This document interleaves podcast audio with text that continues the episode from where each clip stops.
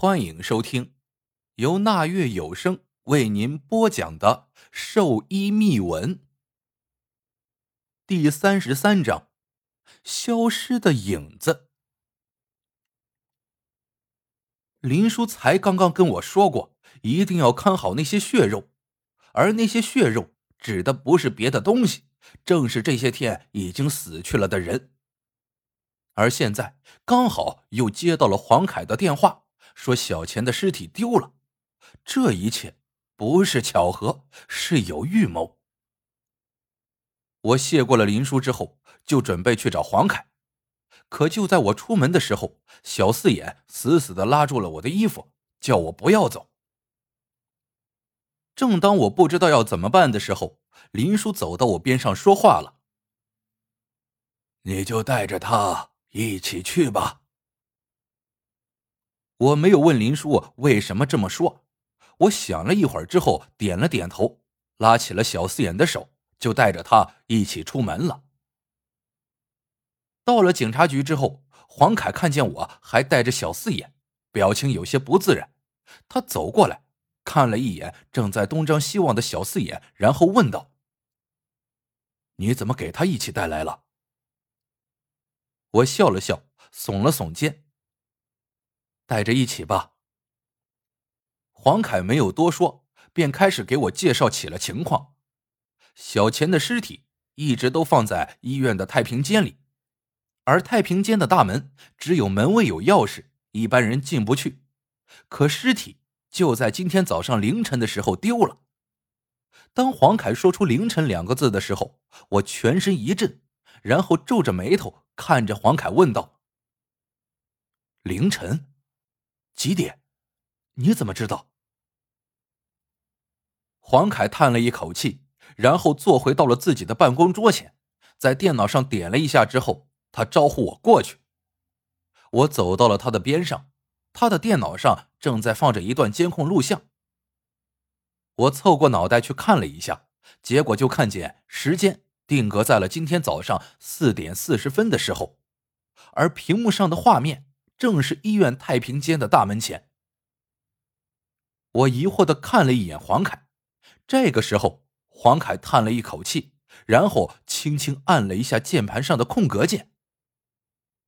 这个时候，屏幕上的时间开始走动，不过并没有什么特别的人出现在画面里面。只是还没有过十秒钟，我竟然看见太平间的大门自己打开了，然后一条躺着尸体的车子就这么自己滚出来了。而就在出门的那一刻，不知道什么地方起了风，将盖在尸体上的白布给吹开了，正是那个已经被缝上了脑袋的小钱。这个时候，黄凯扭头看向了我说道。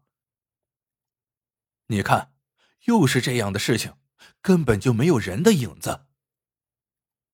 我眉头紧锁，可就在我刚想说话的时候，从我耳边传来了一阵惊人的呼叫声。我是一点准备都没有，这一声吓得我整个人差点没有站稳。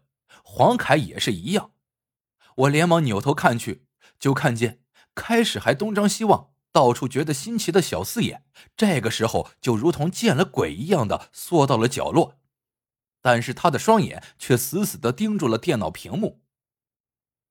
我很疑惑，走到了小四眼的身边，伸出手想要拉他起来，可是他就好像看不见我一样，伸出手指向了电脑。就是他，就是他打我，我好痛，我身上好痛，他要杀我。我眉头一皱，立刻扭头看向了电脑，可是我看上去啥都没有，还是定格在了小钱出来的画面。我一琢磨，看了黄凯一眼之后，深吸一口气，将小四眼给拉了起来，直接将他带到了电脑的面前。我伸出手指向了屏幕上那小钱的脑袋，问道：“这个人打你的？”可是小四眼却摇了摇头。不是他，是他，是他。这一会儿是一会儿不是，我彻底被小四眼给搞懵了。我一把扶住了小四眼的肩膀，板着一张脸问道：“到底是谁？”也许是小四眼被我的态度给吓倒了，一下子就不说话了，只是全身颤抖的慢慢伸出手，指向了电脑屏幕上一块空白的地方。我愣住了，小四眼看上去不像是在说谎。可是我就算再怎么揉眼睛，也看不出上面有什么人在。怎么会这样？黄凯开口向我问道。我摇摇头，这事情我肯定说不上来。不过我却想到了林叔的一句话：这小四眼的魂魄，也许真的不是被吓丢的，而是被人勾走了魂魄。而且现在我感觉，这个小四眼。好像能看见我们一般人看不见的东西。凯哥，带我去你们的休息室。黄凯没有问我为什么要去，直接在前面带路。他们的休息室也比较简单，就两张床。我让小四眼躺在了床上，琢磨了一下之后，叫他别动，自己则是伸手脱下了他身上的衣服。小四眼当时受了不小的皮外伤，所以现在身上还缠着一点绷带。我问黄凯要了一把剪刀，之后慢慢的给小四眼身上的绷带给剪开了。绷带下的口子大部分都长出了新肉。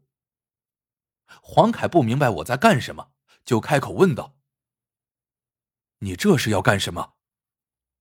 我抿了抿嘴说道：“我怀疑。”小四眼的魂魄不是被吓丢的，而是被人给拘走了。要拘人魂魄，在被拘之人的身上会有一些小孔，方形的代表三魂，圆形的代表七魄，有几个小孔就代表没了几个魂魄。黄凯点了点头，对于这些东西，黄凯不懂，但他还是帮着我在小四眼的身上开始找了起来。结果。我们找遍了他的肚子，还弄得小四眼嘿嘿直笑，说痒死了。我们就是没有找到。我看了一眼小四眼，乖，翻个身。小四眼哦了一声之后，就坐了起来。可就是在这个时候，小四眼刚刚起身，还没有来得及躺下，黄凯眉头一皱，似乎发现了什么。我没有说话。黄凯走到了小四眼的身边，微微将他的脑袋朝下按了按，然后拨开了小四眼脖子后面的头发。你过来看看，是不是这样的？黄凯扭头看了我一眼，说道。我连忙凑了过去，结果顺着黄凯手指的方向一看，我的眼睛立刻眯成了一条线。果不其然，还是黄凯的眼睛比较尖。就在小四眼的后脖根往下一寸的位置，还真有两个圆形的小孔。不知为什么，我看到这两个圆孔，我笑了。这个时候，小四眼说自己的脖子酸，我就让黄凯松开了手。这个时候，我和黄凯走到了窗子边，我递给了他一根香烟，点上后深深吸了一口，说道：“原来一开始。”我们就找错方向了。你肯定小四眼的魂魄不是吓的，是被人拘走的吗？我点点头，这一点把握我还是有的。至少我在黄皮子书上看过关于这些的介绍。如果是丢了魂魄的话，喊回来就没有事了。可是如果被人有意拘走的，那么被拘走的魂魄的人就会十分的危险。甚至可以说，随时都会丢了性命。与下掉魂魄不同，拘魂首先需要接触到被拘走魂魄人的身体，用特殊的方法在被拘走魂魄人身上留下那些小洞孔。这些小洞孔还有一个专业的称呼，叫抽魂口。施法者可以通过这些洞孔来抽取一些精血，只要有了这些精血，便可以施法。哪怕是在千里之外，怪不得上次我们以为小四眼是在医院被吓丢了魂，结果看监控什么都没有发现，原来这其中另有乾坤。会是什么人做的？听了黄凯的问话之后，我将抽了几口的香烟给弹了出去，然后转身靠在了窗子上，看了一眼小四眼，说道：“我觉得是李川北，只有他有可能会这么做，而且也只有他接触过小四眼。当然，前提是李川北将小四眼打成了重伤。”黄凯听了我的话之后，点点头。不过他的眉头还是紧锁，他吧唧吧唧了嘴，然后对我说道：“其实，我个人觉得，也许并不是李川北。”我眉头一皱，问道：“为什么？如果真是的话，他没有必要这么麻烦。你想一下，既然他都将小四眼打成那个样子了。”干什么不直接当晚就动手，还要等小四眼被我们发现，还等到去医院，这不是多此一举吗？而且我觉得打伤小四眼的人并不是想要害他。黄凯停顿了一下，接着说道：“你想一下，小四眼身上的伤口虽然很多，可没有致命伤。从现场的情况看来，小四眼……”完全不是那个人的对手。既然是这样，我觉得他只是想教训小四眼，大概的目的就是警告他不要和你说太多关于青铜阴棺的事情。我点点头。黄凯说的不是没有可能。我问了一句：“那你觉得会是什么人？”其实接触到小四眼的人。并不单单只有打伤他的那个人，还有发现他的人，还有医生、护士。我微微张嘴。你是说，所有接触到了小四眼的人都有嫌疑？黄凯点了点头。是的，我多年的办案经验告诉我，也许小四眼的魂魄丢了和青铜阴棺是两个事情。至少现在，我肯定一点，有人想要小四眼的命。因为你说过，被人拘走魂魄的人，随时都会有生命危险。我点点头。听你这么说，不是没有道理，好像确实和你说的那样。如果真的是打伤小四眼的人拘走了他的魂魄，真的是多此一举。我停顿了一下，说道：“那你觉得？”怎么办才好？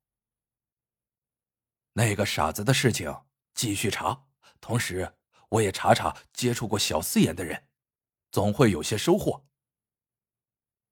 我苦笑一声，又要辛苦你了。我叹了一口气，继续说道：“不过有一件事情也不能大意，你同事的尸体一定要保护好。现在小钱的尸体丢了。”和青铜阴棺肯定有很大的关系，说不定今天晚上丢的就会是你同事的尸体。黄凯忽然一笑：“这一点我已经想好了。其实我看见小钱尸体丢了的时间，我就琢磨有没有可能是傻子做的，因为傻子也是那个时间出门的，所以我决定今天晚上我亲自。”去守着那个傻子。亲爱的听众朋友们，本章播讲完毕，感谢您的订阅收听。